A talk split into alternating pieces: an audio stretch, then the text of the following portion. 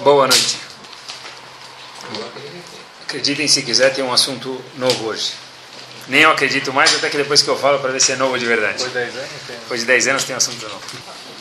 Qual o primeiro. Não vou falar o nome dele, mas tem um comentarista francês, chique, Rashi. Rashi, fica mais eh, chique. O primeiro Rashi da Torá faz uma pergunta. Pergunta óbvia. Não é nem na Torá, é na Bíblia, vai. Tá bom? Pergunta na Bíblia. O Rashi faz uma pergunta curiosa. O Rashi fala o seguinte: qual o primeiro passuco da Torá? Bereshit bara Elohim et Hashamayim ve'et haaretz. Hashem, no começo da criação, do céu e da terra, e aí desenrola o que Hashem criou. Rashi fala, o que é esse negócio de começar com o céu e a terra? O que é esse negócio de começar com a criação do mundo? Seria muito mais lógico, pergunta o Rashi, começar a Torá com uma mitzvah. Assim pergunta o Rashi. E aí o Rashi traz uma resposta que ele traz lá, quem quiser, depois dá uma olhada no Fumash, que não é o ponto do nosso show hoje. Mas a pergunta do Rashi é o seguinte, por que não começou a Torá com uma mitzvah e começou a contar com a história do mundo? Peraí, qual a pergunta do Rashi? Não entendi. Por que, que devia começar com uma mitzvah? Por que, que devia começar com uma mitzvah mais do que começar com a história da criação do mundo? Essa é a pergunta. Rashi pergunta, devia começar com a história da, com, a, com uma mitzvah e não com a criação do mundo. A pergunta é por quê? Olha que legal, pessoal. A resposta é o seguinte. Como chama a Bíblia em hebraico? Torá. Não sei se já pensaram nisso. Qual é a tradução? Da onde vem a palavra Torá? O que quer dizer Torá? Ah, sei lá. Sei lá até chegar no Shur. Chegando no Shur não tem sei lá. O que quer dizer a palavra Torá? Torá vem de que palavra em hebraico? Horá. que é Horá? Instrução. Então, Torá é um livro de instrução, um livro de leis. Agora vamos repetir a pergunta do Rashi. Epa, por que, que você começou a Torá com a história da criação do mundo? Deveria começar com uma mitzvah. Por quê? Porque a palavra Torá é um livro, é um manual de instruções de, guia, de vida. É o guia de instruções de vida. Então, o que, que esse negócio de contar a história, obrigado, o que é esse negócio de contar a história do mundo? Conta as mitzvot. Rashi responde, olha, sabe o que? Porque Hashem quer mostrar que ele criou o mundo e ele designa quem vai merece morar em cada lugar e etc e tal. Essa é a resposta do Rashi. Agora é o seguinte, tá bom. Então, por isso que ele começou com Bereshit. Por quê? Para mostrar que ele criou o mundo e, obviamente, ele que fala quem merece morar em cada lugar, porque é o dono do mundo que designa para que filho ele vai dar a cada território. Então, eu li essa pergunta, essa resposta, a gente já devia ter escutado isso antes, ótimo. Isso é satisfatório para que paraxá? Bereshit. Agora deixa eu fazer mais uma pergunta. E Noach, e Lech Lechá, e Vayera, e Chaesará, até o fim de Bereshit. A pergunta de novo é por que não começou a Torá com mitzvah? Porque é um livro de instruções. E começou com Bereshit? Não, para contar para a gente que Hashem criou o mundo, ele é o dono da bola, ele escolhe para quem ele quer dar o passe de cada bola. Que povo merece morar em cada localidade? Isso tá bom para Bereshit. E por que Hashem escreveu Lech Lechá? Por que Hashem escreveu Noach? Já nem Bereshit ele mostrou que ele criou o mundo. Por que tem todas essas parashiot que não contam absolutamente nem uma mitzvah quase? É? Para contar a história dos avós. Mas a história dos avós, o que, que isso ajuda? Tem que ser- Então a resposta tem que ser que depois de Bereshit, as próximas parashiot, Noach, Lech Lechá, etc e tal, isso são tudo parashiot que são histórias, mas isso também é Torá, é também é também instrução de vida. Essa tem que ser a resposta. É- Porque senão Rashi não respondeu nada. Rashi só satisfez para Bereshit e todas as outras histórias futuras. Tem que ser que de todas as histórias da, do Bereshit, do livro inteiro de Bereshit, não da só da Torá, de, na Parashá de Bereshit, a gente aprende algumas alachot. Alachot da conduta dos avós. Então, já que é assim, eu queria pegar uma Parashá e ver uma conduta curiosa. Em Parashat Vayetze, tem que ser que a gente falou que aprende alachot dos avós. Então, vamos ver se a gente aprende alguma coisa. Rachel pergunta para Yaakov, Rachel, uma das matriarcas, pergunta para Yaakov, o terceiro patriarca, a seguinte questão: O que acontece aí, Yaakov? Espera aí, você está casado com outras três mulheres, as três têm filho com você, você é o pai, e eu, Rachel, que só que você mais gosta. a que você mais comprou bomba de morango, a que você mais deu anel de brilhante, a que você mais mandou flores no noivado, a que você mais fez o casamento mais chique, eu não tenho nenhum filho com você. O que aconteceu? Me dá um filho, diz Rachel, olha que interessante. Caso contrário, im ain meta anohi.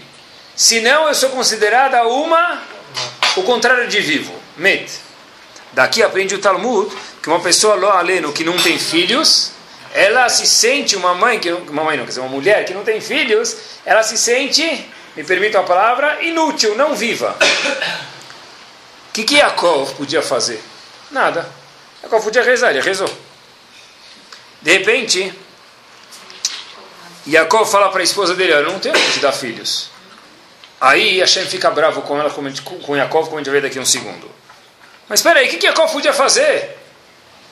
Yaakov não tem como dar filhos para a esposa. Quem manda filhos é quem?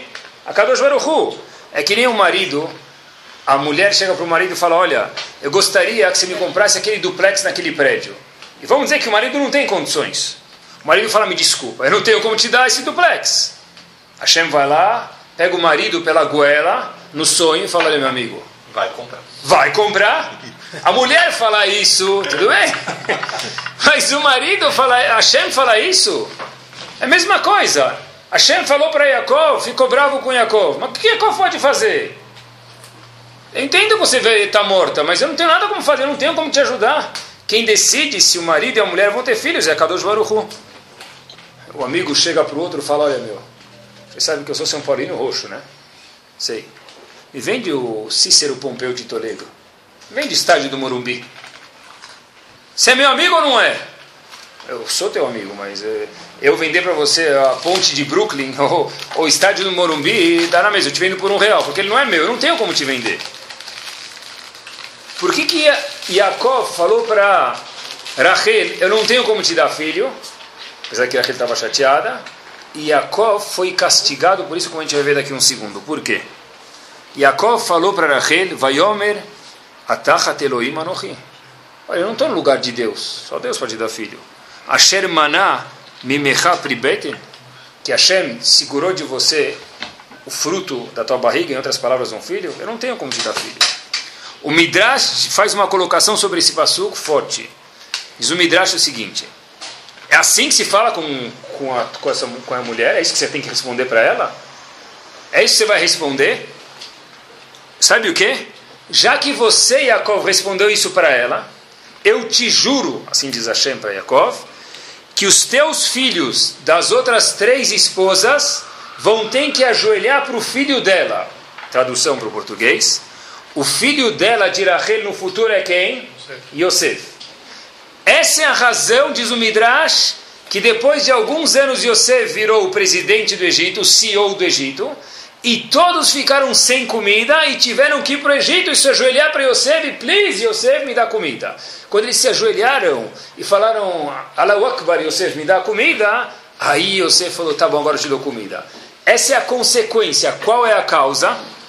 A causa foi que Yosef respondeu para a esposa dele, eu não tenho como te dar filhos. Mas por que você não me compra o triplex? O triplex custa 5 milhões eu tenho 5 mil. Como é que eu vou te comprar um triplex? Então o que, que você está reclamando de mim? E por que, que eu sou castigado? Essa é a pergunta. Pior ainda, pessoal, de tudo, é o seguinte. Hashem próprio conta para gente na Gemara, que a Gemara é nada mais, nada menos do que o cérebro de Akadosh Baruch e a Gemara conta para gente, Masechet o seguinte, que tem três chaves que o chaveiro não dá para ninguém. Quais são as três chaves que o chaveiro, com C maiúsculo, que é Kadosh Baruchu, não dá para ninguém? Diz Agmará o seguinte: uma das chaves é chuva, que não tem ninguém controlar chuvas fora Hashem, mesmo um profeta não pode fazer isso.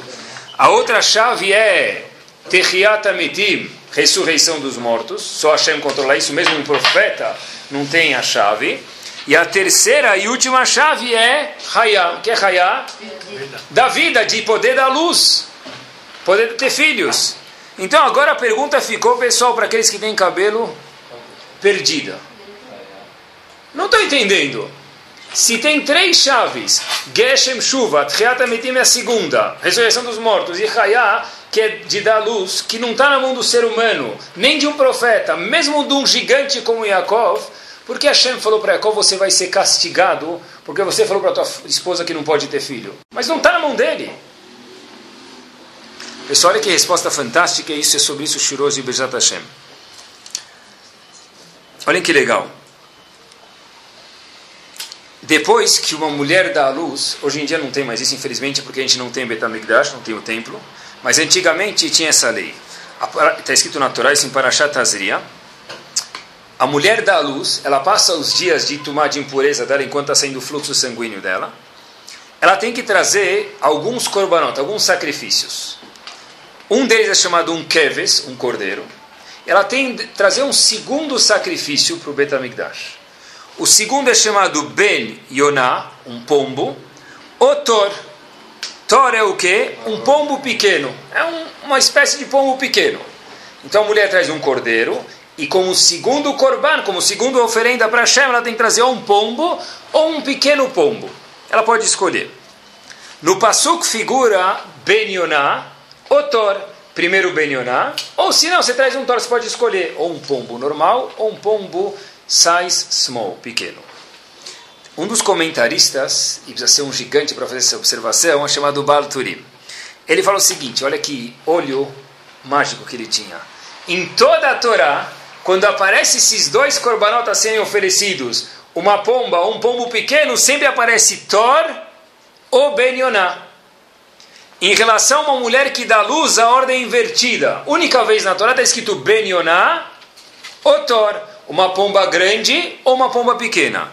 Pergunta o Balturi, ei, porque em toda a Torá a, a primeira opção é dar uma pomba pequena, se não uma pomba grande, em relação à mulher que dá luz, você dá um pombo grande, que é chamado Benioná, e se não, você dá um tor. O que, que mudou? Ele fala uma coisa interessante, pessoal, olha que legal. Em toda a Torá, quando eu vou trazer pombos, eu trago dois. Em relação à mulher que dá luz, quantos pombos eu trago? Um. O que acontece? Diz ele, tem uma lei, diz Agmará para gente, da natureza, que o pombo é o famoso casal 20. É o casal 40, mais do que 20. Se o casal 40 for melhor do que 20, é o casal 40. A Gemara conta para gente que a natureza de um pombo é que quando um dos dois morre, o outro fica viúvo para sempre. A natureza de um pombo quando Mrs., Mr. Pombo casa com Mrs. Pombo, e depois de Mabruk, Mabruk, Mabruk, Silo Aleno Barmenan, um dos dois falece, o outro lado fica viúvo para sempre, ele nunca casa com mais ninguém. Porque ele fica com muitas saudades do primeiro, ele não consegue achar ninguém que vai match o outro lado que faleceu. Assim, funciona a lei da natureza. Então diz o Balturi, sabe por quê, Habib, em relação a uma mulher que deu à luz? Está escrito primeiro Ben Yonah, que é um pombo grande, e depois Thor. Diferente de todo o resto da Torá, por causa da seguinte razão. Sabe o quê? Em toda a Torá você traz o casal. Aqui você vai trazer um só. Se você pegar como primeira opção e trazer o pombo pequeno, que é um Thor, o que, que vai acontecer com o outro? Ele vai ficar vivo a vida inteira. Então, pode acontecer isso. Mas como primeira opção, primeiro pegue um Ben Yonah, que não tem essa particularidade, ele casa com qualquer um. E, o, e segunda opção, se você não achar, pega um pombo pequeno, coitado, ele vai ficar sem esposa, ou a esposa sem o marido, mas se não tem outra opção, tudo bem. Quer dizer, a Torá está falando como preferência, olha para o que, que vai acontecer com o animal. Como preferência, tenha sensibilidade.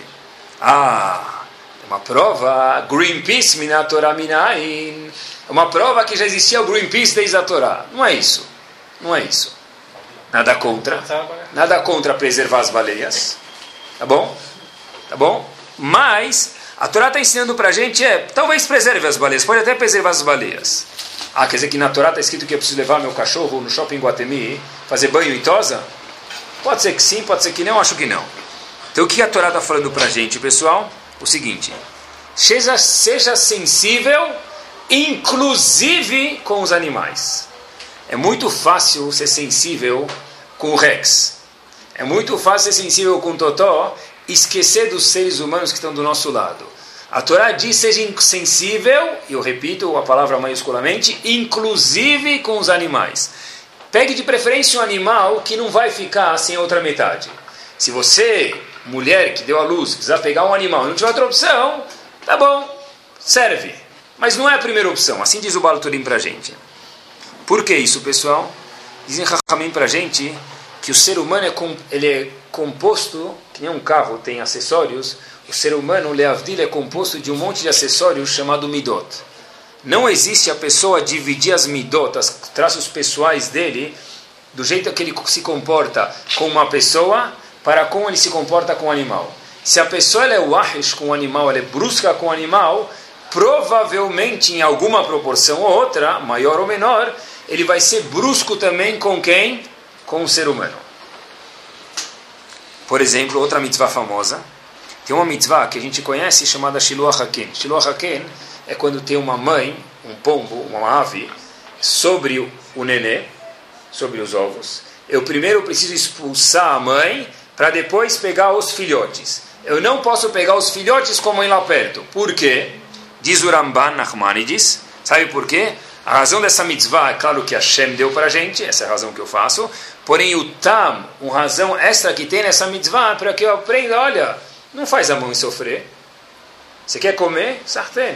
Primeiro expulsa a mãe, depois você pega o filho, não pega na frente da mãe. Mesmo um animal tem sentimentos.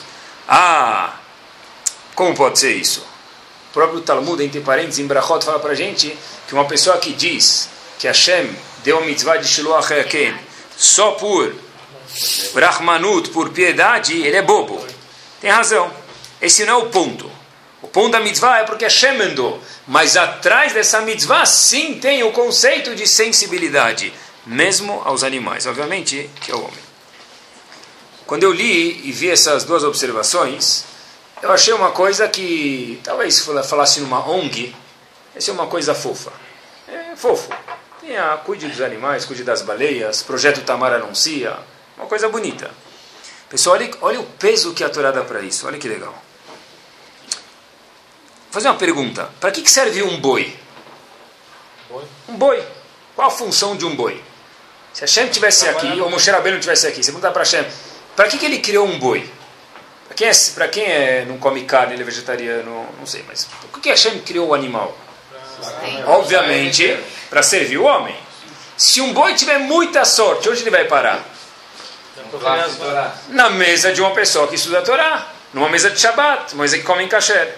Razito, se o boi não rezou bem a midá de Yom Kippur, ele não fez mu caprichado em Yom Kippur na Neilá, onde o boi vai parar? O boi vai parar na frente do, do estádio do Paquembu. Não é? O boi vai passar na frente do estádio com, com, com os bebuns lá falando palavrão. É isso. É.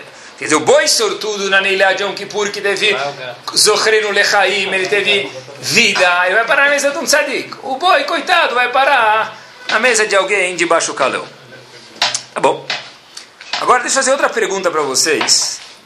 Vamos dizer que eu quero saber que tipo de melachá, que tipo de trabalho é permitido fazer no Shabat e que tipo de trabalho é proibido fazer no Shabat. Onde eu olho? Eu olho no Shulchan Aruch, que é o código de leis. Mas o Shulchan Aruch puxou todas as leis da onde? Da Agmará. E Agmará não aprendeu diretamente, quer dizer, aprendeu da Torá, óbvio, porque é de Hashem, mas não está escrito em nenhum lugar na Torá as 39 melachot. Não está escrito. Os 39 trabalhos proibidos no Shabat não estão escritos em nenhum lugar na Torá, nem indica. É uma.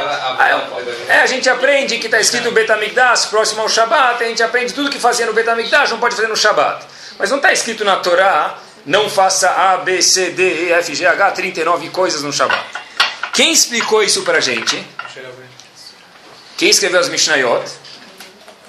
Rebbe Yehuda Nassi escreveu na Mishnah, Shabat, um tratado do Shabat, uma das Mishnayot, está escrito lá o quê? Eloen, essas são as 39 trabalhos proibidos no Shabat. Quem escreveu isso foi quem? Rabiúda Nassi. Dizer, sem ele, uma pessoa nunca ia poder cumprir Shabat, mesmo que ele lisse a Torá, lesse a Torá 40 mil vezes, de frente para trás, de frente, nunca ia saber. E antes dele, como que Agora, antes deles, os avot tinham uma sensibilidade, eles sabiam... Antes Não, da antes era Rabiúda Nassi. Ah, ah, né? isso, mas quem compilou e escreveu foi Rabiúda Nassi. Agora olhem que legal, pessoal.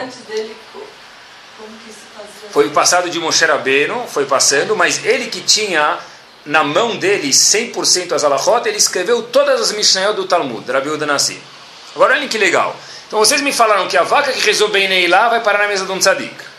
Rabi Uda Nassi era o Mr. Rabi Uda Nassi, mais do que isso. Fora que ele era presidente de todo o povo Bnei Israel, ele compilou todas as Mishnayot do Talmud. Então, esse é alguém muito importante. Olhem que história, pessoal. Parece história para boi dormir, já que está falando de boi aqui. Parece. Olhem que história. A Gemara conta para a gente em Baba Metzia o seguinte. Uma vez, Rabi Uda nasce si mesmo que escreveu todas as Mishnayot, que sem ele ninguém pode cumprir Shabbat, é o seguinte. Ele estava passando, a Gemara conta para a gente, pessoal, está escrito, não dá para discordar disso. E veio um cabrito perto dele. E Hazito do cabrito começou assim, já viram a criança quando ela está com vergonha? Dizer que você leva teu filho e vem a família do sogro, da sogra, do vizinho, de baixo de cima, e olha meu filho, ele se enfia embaixo das tuas pernas. Fica com vergonha, pequenininho. Então o cabrito foi correndo e se enfiou embaixo da perna de Rabi Uda Nassi, se compilou os Mishnayot.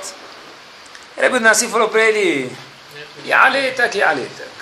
Amigo, vai embora, que lekach motzarta.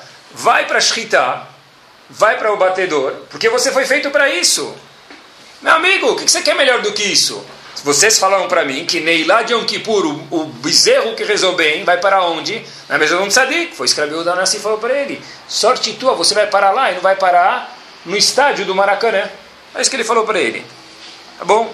A Gemara conta para gente que Rabi Danassi ficou 13 anos, não dias, já é muito. 13 anos com gastrite. Está escrito assim no Talmud. Alguém já teve gastrite? Espero que não. Eu tive uma vez. Dói muito. Parece que vai, parece que vai encolher. Você vai se. Assim, o teu 1,70m, 80 parece que vai virar 20 centímetros. Rabiuda Nassi ficou com gastrite 13 anos. Tomou sal de frutas, sal de batir, comeu tudo que.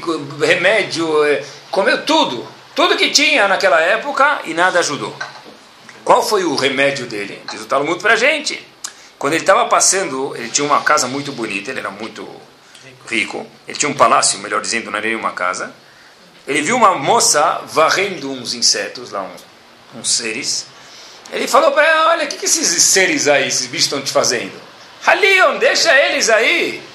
Quando ele falou isso, oh, Israel. Ele foi curado.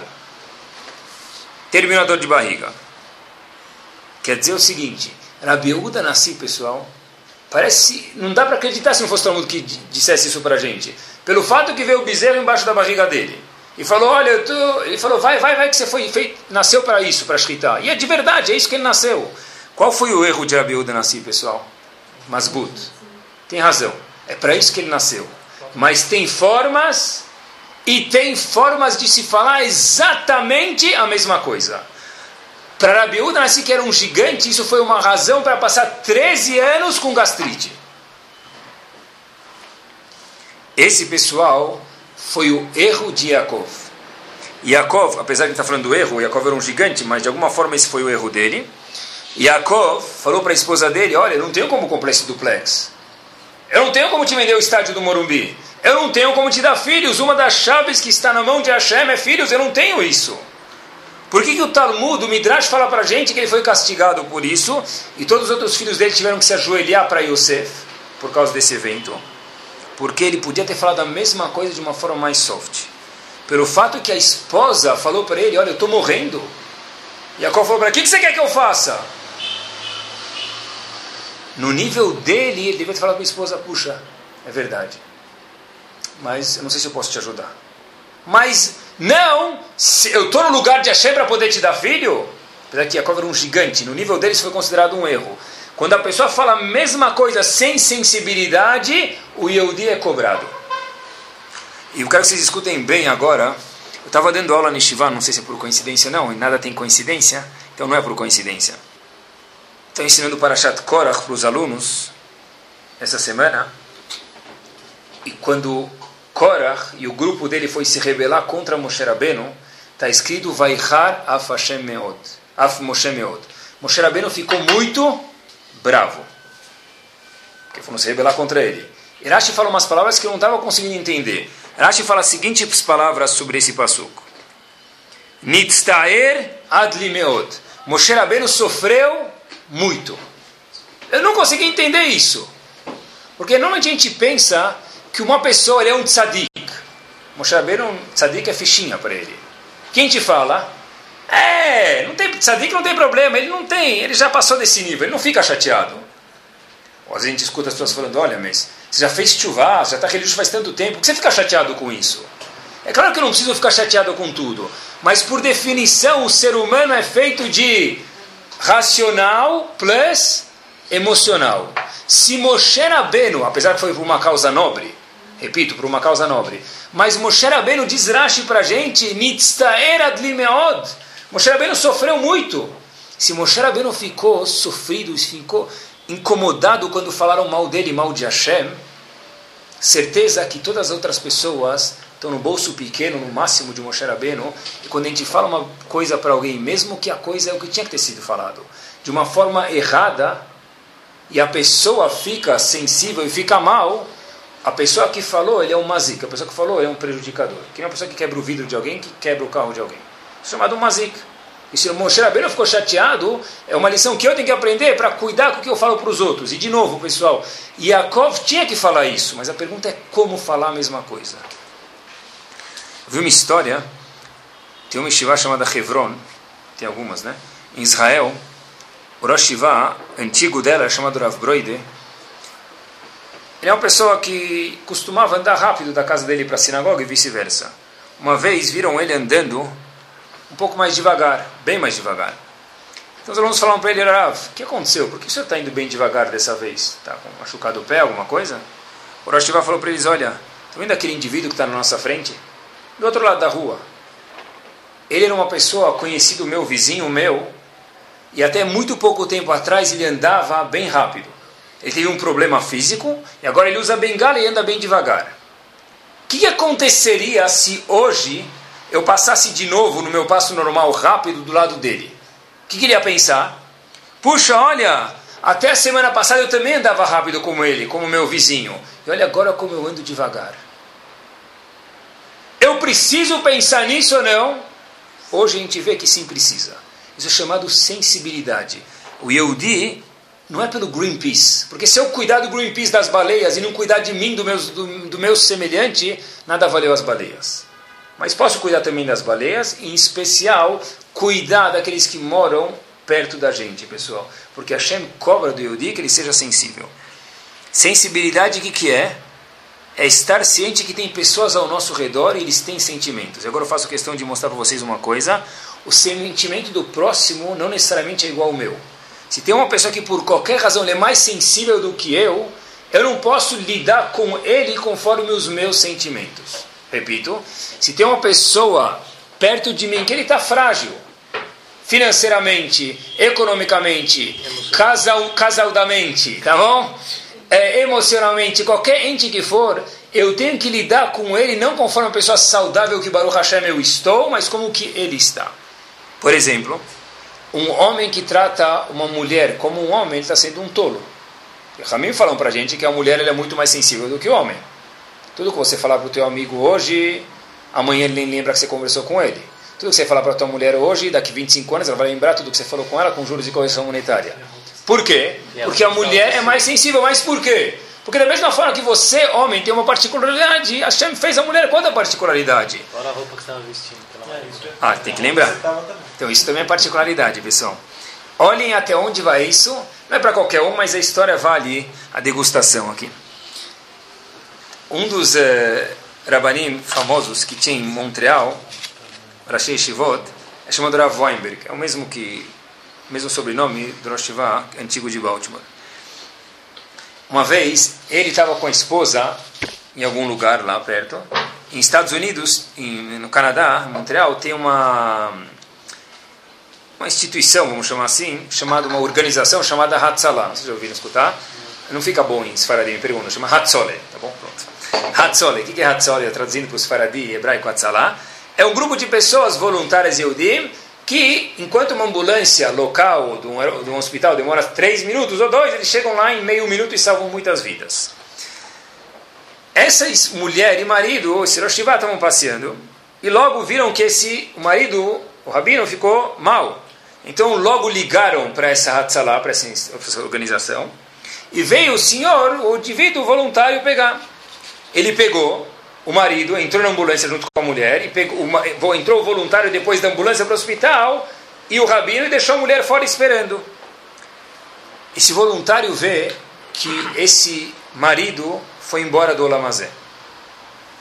Então ele está perguntando, puxa, como que eu vou passar essa notícia para a mulher? Então ele foi, falou, talvez eu podia falar assim, podia falar assado, e pensou 36 mil vezes em um minuto como passar notícia para a esposa. Ele chega para a esposa e fala, eu tinha que contar uma coisa, tititi, tá, tá, tá, e falou para ela, sabe? Aconteceu. Olha que a mulher dele, do marido falou, pessoal. Puxa, deve ter sido muito difícil para você passar essa notícia para mim. Eu imagino que você deve ter pensado bastante e sofrido para passar essa notícia para mim. Imagina isso, isso é sensibilidade. Isso aqui é o máximo. Que a mulher, lo aleno, quando faleceu o marido, se o Shalom não tivesse sido bom, então tudo bem. Né? Não, given.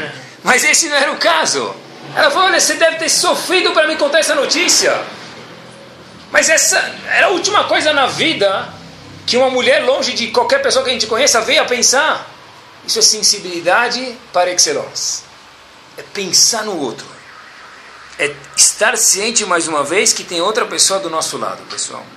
Eu lembro uma vez eu estava na Estivá, onde o Baruch Hashem e do aula, e não sei se era antes de Sfirata Omer, alguma ocasião, não lembro exatamente que ocasião que era, e a gente trouxe o barbeiro para Yeshiva, tá bom? O barbeiro, indivíduo que corta cabelo, veio para Yeshiva. E aí ele ficou lá numa sala, e quem queria fazia fila, cada tantos minutos entrava um ou outro na cada um ou outro entrava onde? Entrava para cortar cabelo. Olha que interessante, pessoal. Volto para a história. Veio o barbeiro, pessoal. Olha que interessante. Veio o barbeiro Neshivá. Olhem que. Não pensei nisso antes de preparar o shur. E aí eu falei para o menino. Tinha um menino lá que estava com o cabelo caprichado. Que eu gostaria de ter, né? Aí eu falei para ele: Olha, por que você não é. corta cabelo? Vai aí no barbeiro, aproveita aí. Aí ele começou a. Ah, falou: Não sei, não sei, não sei, não sei. Pois eu descobri que o menino, o barbeiro Neshivá, cobrou 15 reais por pessoa. E o menino mora numa outra cidade fora de São Paulo. Ele, ele cortava cabelo mais barato e para ele aqueles 6, 7 reais de diferença ia fazer diferença no mês dele, na semana dele. E ele não queria cortar cabelo. Quer dizer, se eu sou talvez mais sensível e eu vejo que é uma coisa de mais dificuldade, o que, que vai acontecer? Fala, olha, tá bom. Agora se eu falo, vai, corta, é só 15 reais. Mas talvez para uma pessoa 15 reais é demais, quando ele poderia gastar 7, 8. Então, pessoal, isso talvez seja sensibilidade. Como que se desenvolve essa sensibilidade? Aí eu olhei na, na, no DNA do mundo, pessoal. Qual o DNA do mundo? Qual o DNA do mundo? Moshe Rabbeinu era a pessoa mais sensível do mundo, a gente sabe. Como a gente sabe que Moshe Rabbeinu era sensível? Está escrito que Moshe Rabbeinu está escrito Vayar Besivlotam. Quando ele viu o povo sofrendo, o que, que ele fez?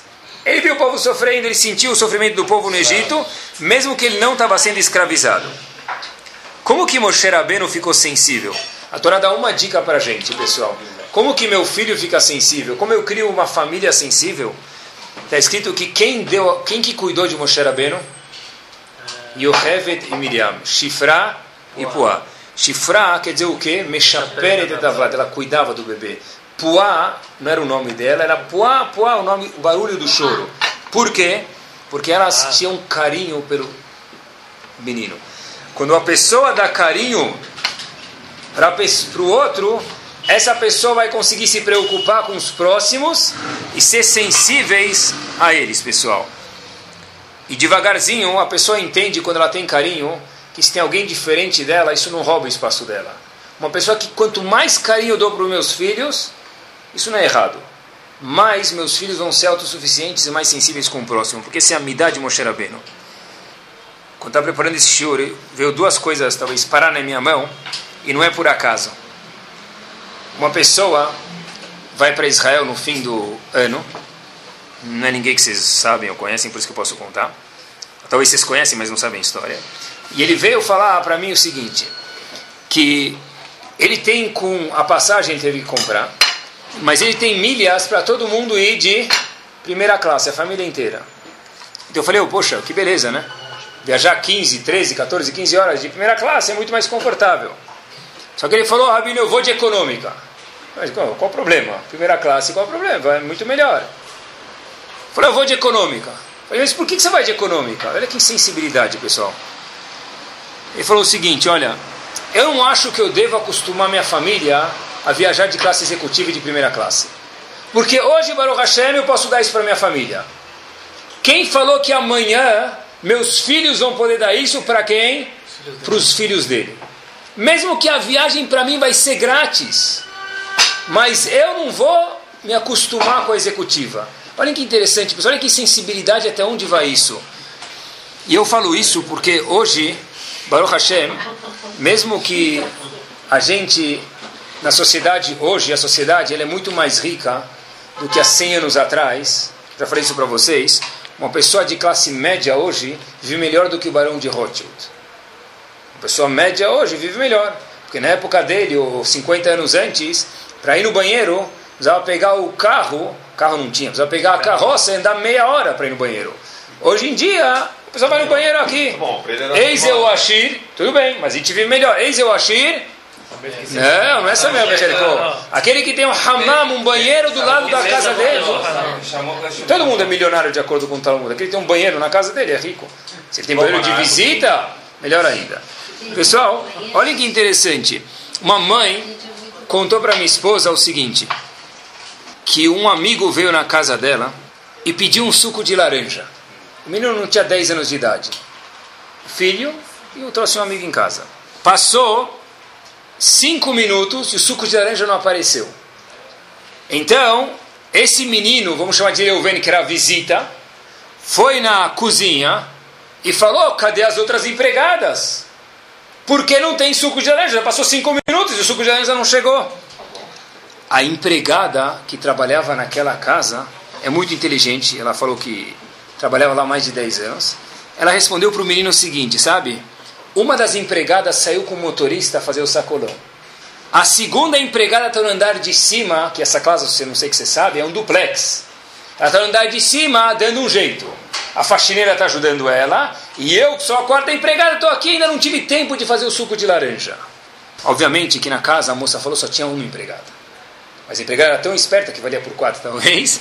Ela falou, uma está aqui, a outra está lá, a outra está lá. Por que aquela criança falou cadê as outras quatro, três ou quatro empregadas e por que o suco de laranja não saiu? Porque não porque a mãe dela cuida bem dela, porque a pessoa talvez ficou demais já mimada. É uma sensibilidade que essa criança não percebeu que talvez pode ter outras pessoas que não têm quatro empregadas em casa. Se você pode ter, talvez por que não?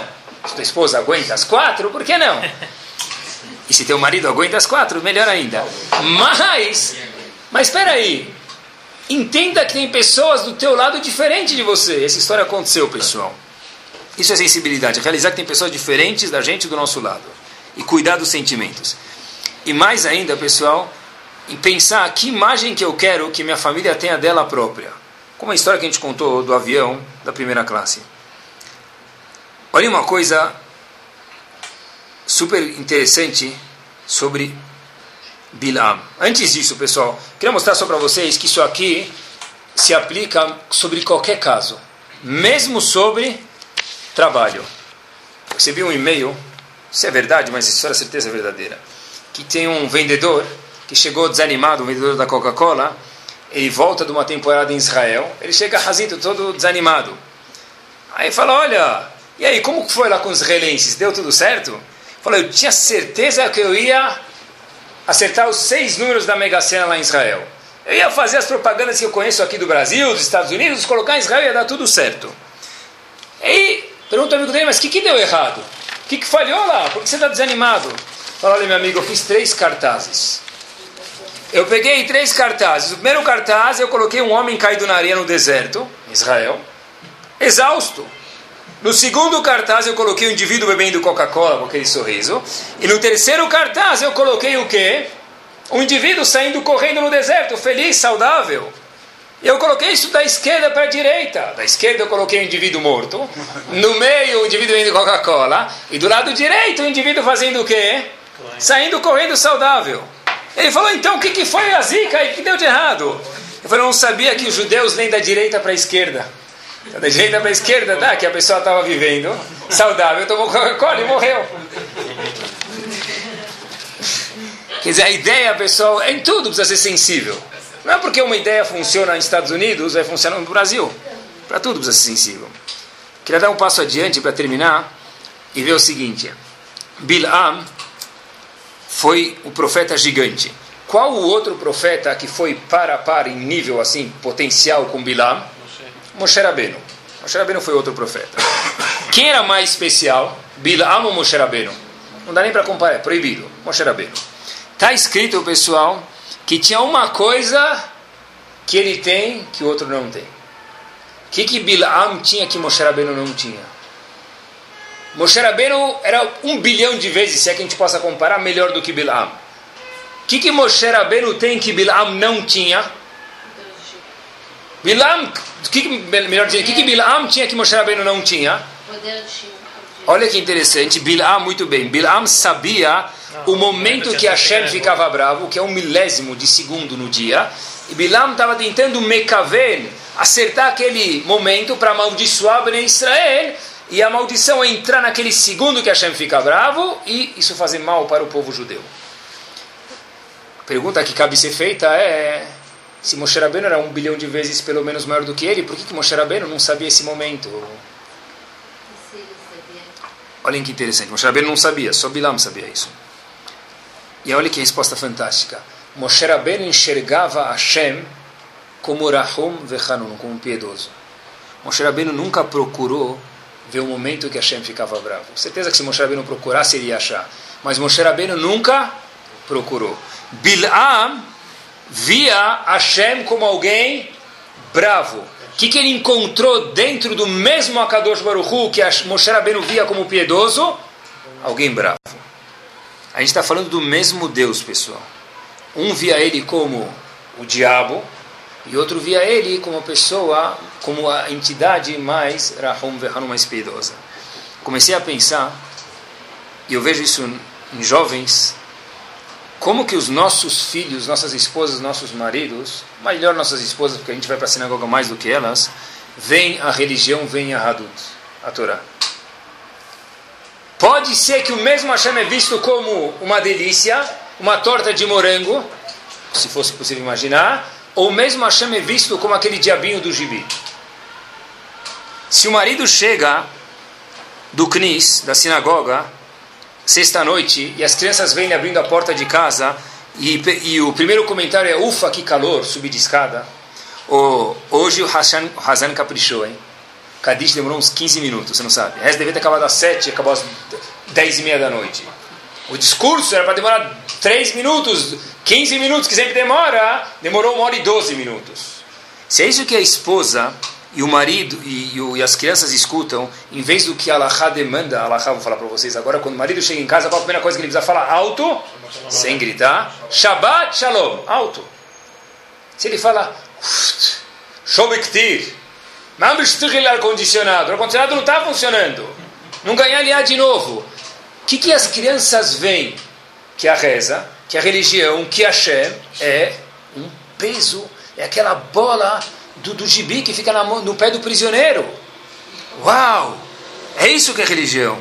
Enquanto que outras crianças podem ver a mesma fila, a mesma coisa de um jeito prazeroso, pessoal.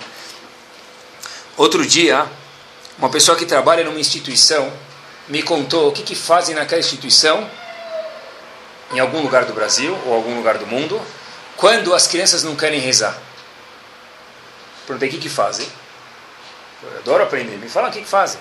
Falou que o professor, o rabino, o morel, quem for lá é o responsável, eu chamaria de irresponsável, não responsável, fala o seguinte: olha, se você, menino, não rezar direito, sabe o que é Guerrinom? Inferno? Você vai saber direitinho. Agora que está escuro para este ouro, ah! Show de terror do Play Center. O que, que aquele indivíduo vai ver Hashem? O que, que vai ficar para o resto da vida, pessoal? Eu não brinco a para aquele menino. O que, que vai ficar? Vai ficar o quê? Hashem é um demônio. Teve um episódio que aconteceu nos Estados Unidos, verdadeiro. Um menino, uma vez, chegou para um educador e falou para ele: Você lembra de mim? O educador falou: Não. O menino falou: Lembro muito, muito bem de você. O que aconteceu? Falou: Olha, faz oito anos que eu não coloco o tefilim e foi por tua culpa. Por quê? Uma vez eu estava colocando o tefilim e eu não coloquei, talvez com a melhor cavalo do mundo, o que, que você fez? Reclamou de mim.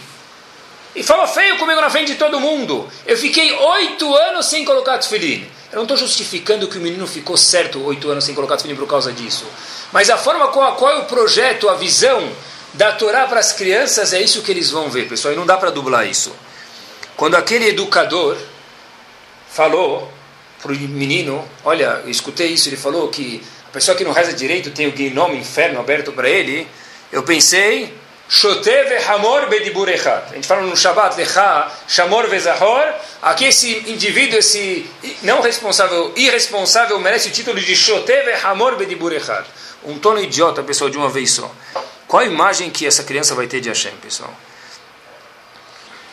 Só para terminar mesmo, essa sensibilidade se aplica também em pontos não só religiosos, mas quando a gente está em um ambiente, tem ambientes que demandam uma certa postura, pessoal.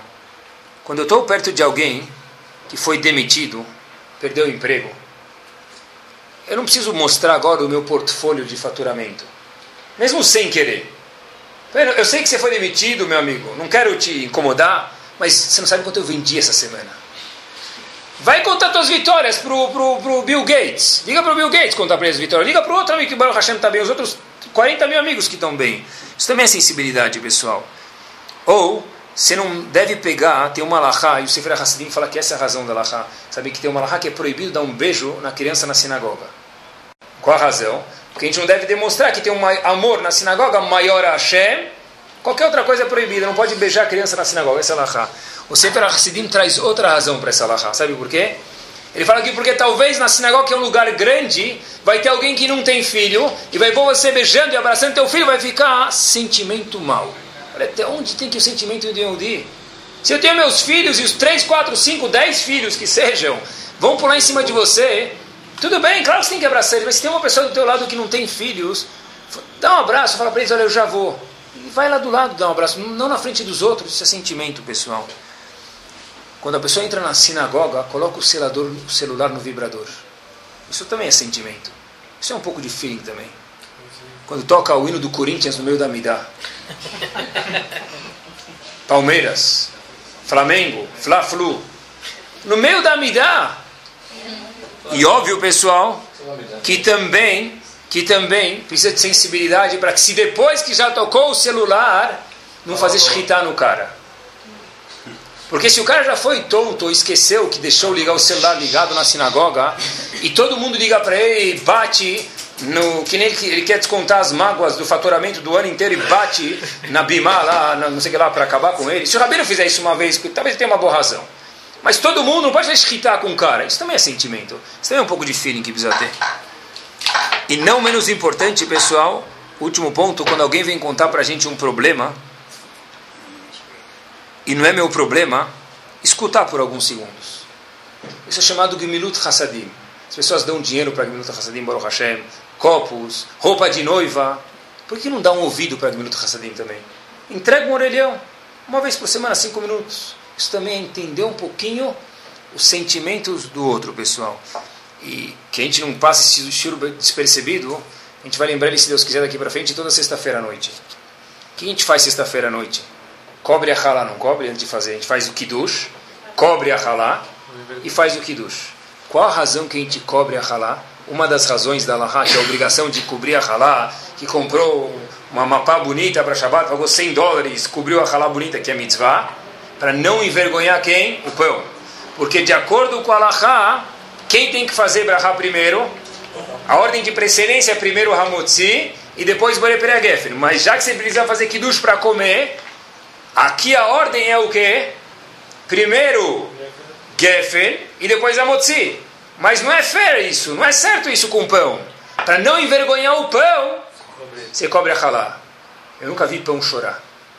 Se o pão estiver molhado é porque mofou. Eu nunca vi, e a Aleta, que imagina sexta-feira à noite, vem um rabino na tua casa, fala, Gibo Kleenex, traz um Kleenex para passar no olho do, da halá, porque você não cobriu a halá. Não existe isso. A halá vai chorar? É o sentimento que você, ser humano, tem que desenvolver para com isso. E automaticamente, Bezat Hashem, depois esse sentimento assim, vai desenvolver com, com os próximos também. Que Bezat Hashem a gente possa ser sensível às mitzvot da Torá, sensível ao próximo, que aí sim a Kadosh Baruch fala, se você é sensível comigo, eu também, a Kadosh Baruch maiúsculo dizendo, você é sensível com você e proporcionar para a gente, Bezat Hashem, muitas brachot. Amém. Amém.